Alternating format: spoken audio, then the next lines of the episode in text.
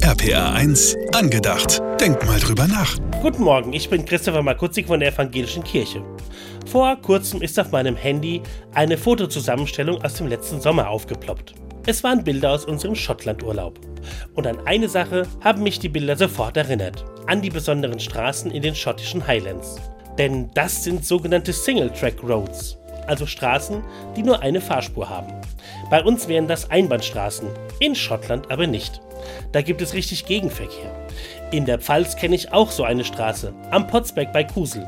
Wenn mir da jemand entgegenkommt, entscheidet letztlich das dickere Auto, wer Vorfahrt hat. Verbunden natürlich mit viel Gezeter und Geschrei.